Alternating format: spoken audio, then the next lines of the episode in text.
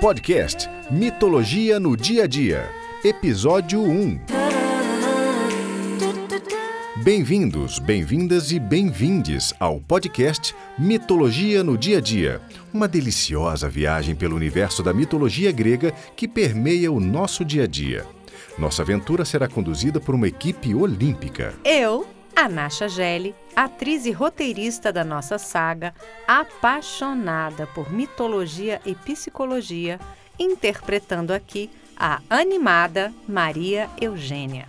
Eu, Marcela Holanda, roteirista e diretora, encantada por Dioniso, interpretando aqui a nossa Neuzinha. Eu, Alessandro Oliveira, sou locutor de nosso podcast, onde trago as notícias da Grécia Antiga, sendo ainda o responsável pelas vinhetas e pela sonoplastia de nossos episódios. Eu, Mariana Baeta, atriz, bonequeira, brincante, também sou a produtora do podcast e a narradora das propagandas. E eu, Túlio Guimarães, ator, a voz lírica dessa fascinante jornada mítica.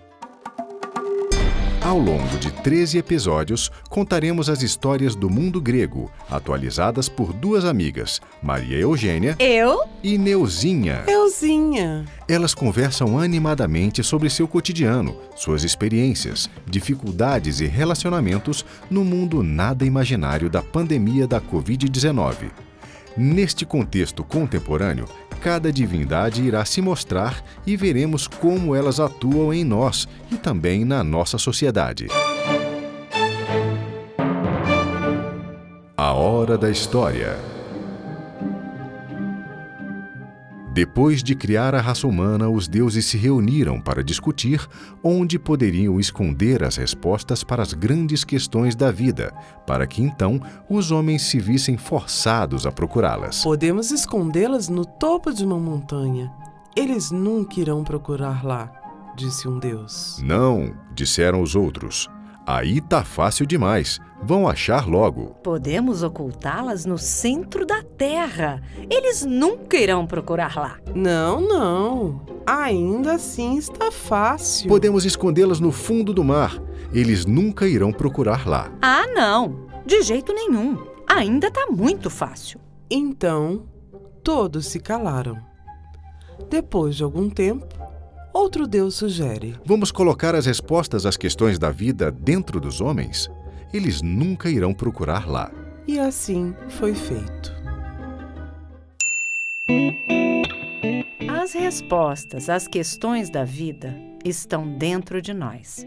E também todos os deuses e deusas estão dentro de nós, nos habitam e são imagens em nossa psique. Foi o psiquiatra suíço Carl Gustav Jung que, estudando relatos, mitos e lendas de diversas culturas, percebeu que muitas dessas imagens se repetiam, independente do lugar, do tempo e do espaço. Então ele elaborou uma hipótese.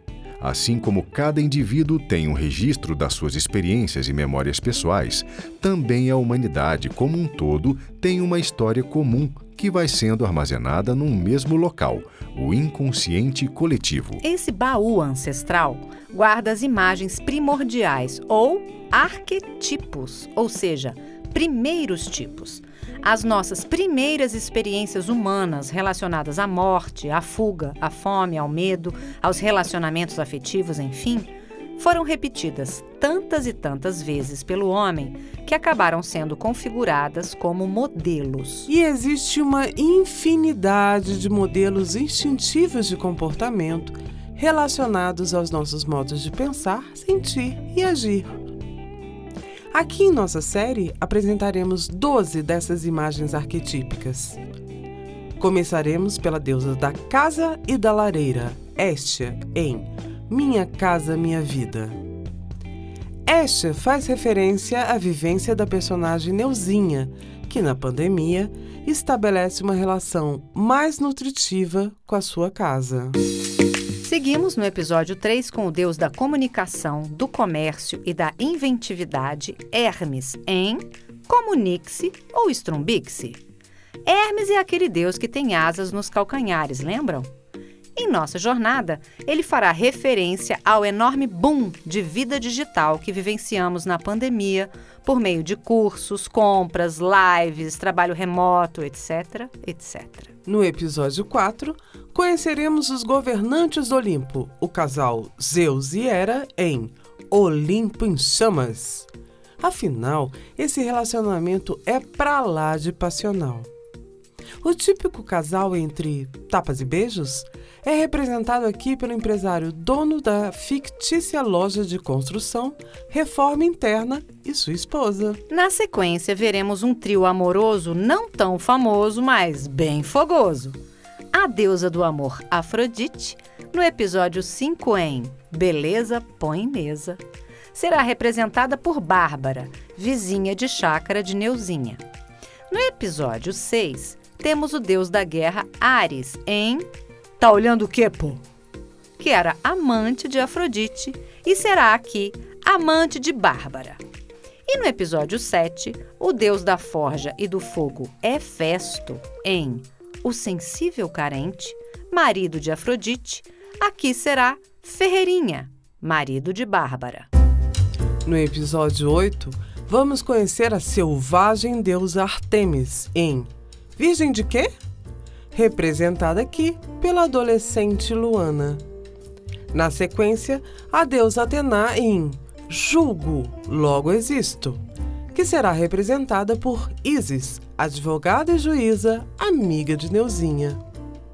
No episódio 10, teremos o deus mais lindo e mais cultuado da Grécia Antiga, Apolo, em O Filhinho do Papai, representado aqui por Fê, amigo tarólogo de Maria Eugênia. Os episódios 11 e 12 trazem duas deusas inseparáveis, filha e mãe.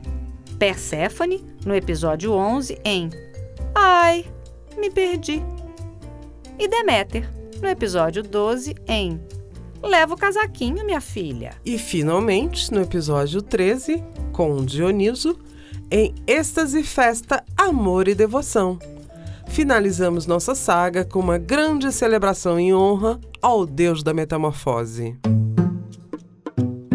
Essas 12 imagens são arquétipos, operam por uma linguagem simbólica, assim como os mitos, contos, sonhos e a própria arte.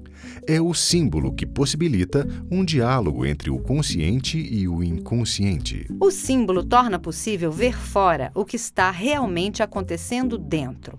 A imagem surge simbolizando algo que está ocorrendo dentro da gente, o que vai nos levar a refletir sobre nosso estilo de vida, nossas atitudes e nossa percepção do mundo. Afinal, um símbolo não surge à toa. Ele sempre tem um sentido prospectivo. Para Jung, quando um símbolo aparece, a gente deve se perguntar: para quê? E não por quê. Para que esse símbolo apareceu? Ele está a serviço do quê? Ou seja, para onde esse fato, esse acontecimento, essa imagem simbólica me lança? Tem um sentido de futuro na experiência simbólica como se ela quisesse um desenvolvimento no tempo, um crescimento, ou seja, nos levar até um outro nível de consciência sobre aquela temática. A mitologia grega é politeísta, composta por vários deuses e deusas, onde a divindade não está centrada numa única imagem, e sim em muitas. Os primeiros deuses imaginados são as forças da natureza: o céu, a terra, o mar, a montanha, a tempestade, os trovões. É apenas na terceira geração que vão surgir os deuses antropomórficos, ou seja, com forma humana. E são exatamente esses deuses e deusas de que trata o nosso podcast. Esses personagens míticos são extremamente interessantes para a gente investigar a alma humana. Eles são contraditórios, complexos, repletos de nuances, são bons e maus ao mesmo tempo. Enfim, eles são exatamente como nós.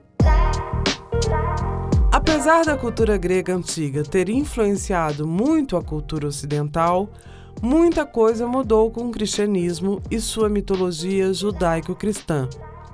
O politeísmo foi substituído por um monoteísmo patriarcal, onde há um Deus único que é masculino e o mal está fora da divindade. A mitologia grega, pelo contrário, além de nos possibilitar uma variedade de imagens divinas ou sagradas, é também um convite para encararmos tanto a luz quanto a sombra de que somos feitos. Os deuses são semelhantes ao homem.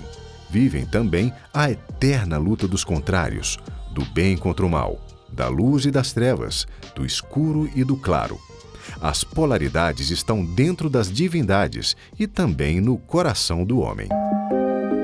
Conflito diário dessas forças opostas e complementares é uma oportunidade para o autoconhecimento e a transformação a partir de um modo simbólico de ver a vida. Mas é bom lembrar que essas imagens do inconsciente não possuem significado imediato, reconhecível e nem fixo. Afinal, são símbolos do inconsciente. O significado é subjetivo. É o indivíduo quem delineia os significados contidos a partir do seu envolvimento pessoal, da sua relação com a imagem evocada. Somos feitos de imagens. Todos nós possuímos um Olimpo interior, onde deuses e deusas atuam o tempo todo. Cada um de nós tem sua própria Afrodite, a sua Deméter, o seu Zeus, o seu Dioniso, o seu Hermes, enfim. E nosso podcast será um excelente guia para adentrar o labirinto pessoal de cada um. Vamos juntos nessa jornada para conhecer e reconhecer 12 forças e pulsões da nossa natureza. Forças primitivas que nos habitam e que nos ajudarão a ampliar não apenas possibilidades de crescimento humano, mas, sobretudo, alargar possibilidades criativas. Histórias de amor e desamor, traição, prazeres, ciúmes, roubo, disputas, raptos, viagens, oráculos, morte, renascimento, festa. O Olimpo grego está em chamas. O Olimpo grego está entre nós. O Olimpo grego somos nós. Ele está vivo em nossa vida cotidiana, corriqueira, ordinária e por isso mesmo profunda e maravilhosa. Vem com a gente, ou melhor, com Maria Eugênia e Neuzinha nessa expedição criativa de observação dos deuses no dia a dia. Expedição criativa e um tanto fofoqueira, né, amiga? Fofoca divina, amiga. Você também pode acessar o site mitologianodiadia.com.br ler nossos episódios, referências bibliográficas e saber mais sobre a história que criamos. Nossa página também está disponível aos que têm capacidade auditiva reduzida e desejam conhecer e se divertir com o nosso roteiro divino. A todos os ouvintes, um grito de evocação a Dionísio e exaltação à vida. Evoé! Evoé! E para acompanhar a nossa fofoca, é, quer dizer, os episódios de nosso podcast, sugerimos que você, caro ouvinte, ouça nas plataformas musicais a playlist Mitologia no Dia a Dia, contendo as canções sugeridas em cada episódio. O podcast Mitologia no Dia a Dia tem o patrocínio do Fundo de Arte e Cultura do Governo do Distrito Federal.